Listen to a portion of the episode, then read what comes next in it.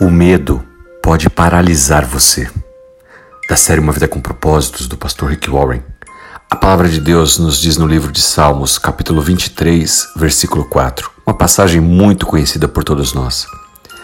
Ainda que eu ande pelo vale da sombra da morte, não temerei mal algum, porque tu estás comigo, a tua vara e o teu cajado me consolam.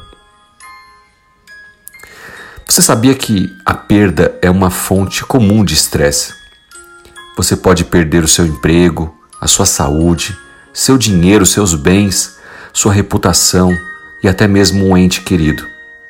Mas, mesmo na maior época de perdas, você nunca perderá a presença de Deus.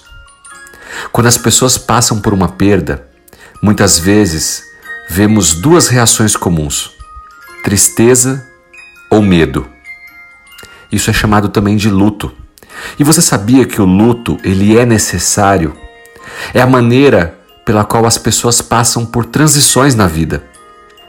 Na verdade, se nós não sofremos naquele momento, ficamos presos.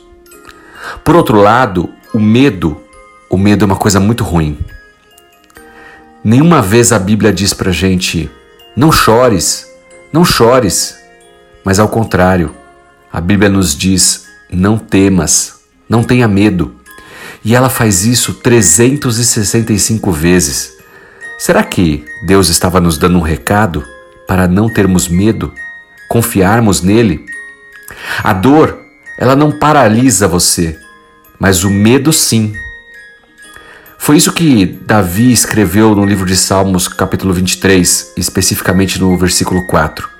Senhor, Ainda que eu ande pelo vale da sombra da morte, ainda que eu passe por problemas terríveis, beirando até o risco de morte, eu não vou temer mal algum, eu não vou ter medo.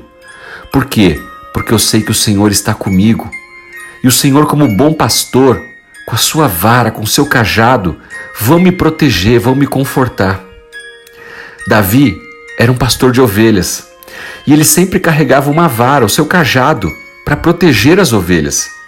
Da mesma forma, Davi confiava que Deus tinha ferramentas e condições para protegê-lo, mesmo em seus vales mais sombrios. Talvez você esteja passando hoje pelo vale da sombra da morte. Talvez você esteja passando pelo vale da sombra da dívida, do conflito, da depressão, do desânimo, do desemprego. Eu não sei qual problema está te afligindo hoje, mas saiba disso. Não temas o Senhor é contigo. Não tenha medo, não permita que o medo trave as suas ações. As sombras, elas são assustadoras. Você se lembra de ter medo de sombras quando era criança? Pois é. Eu aprendi algumas coisas importantes sobre as sombras. Primeiro, as sombras elas não podem nos machucar. Em segundo lugar, as sombras são sempre maiores do que a fonte. Se você se coloca em frente a uma luz, vai projetar uma sombra maior do que o seu tamanho. Então as sombras são sempre maiores do que a sua fonte. E aqui vai a boa notícia. Você não pode ter uma sombra se não houver luz. Portanto, a chave para atravessar o vale da sombra da morte é dar as costas para a sombra e olhar para a luz. Enquanto você mantiver os seus olhos na luz, em Jesus, a luz do mundo, a sombra não vai te assustar. É assim que nós podemos passar por esses momentos sombrios. É assim que você diminui o seu estresse, confiando em Deus, mesmo em meio às dificuldades, aos chamados vales escuros. Assim como Davi orou, quando estou pronto para desistir, o Senhor sabe o que devo fazer. Salmos 142, versículo 3.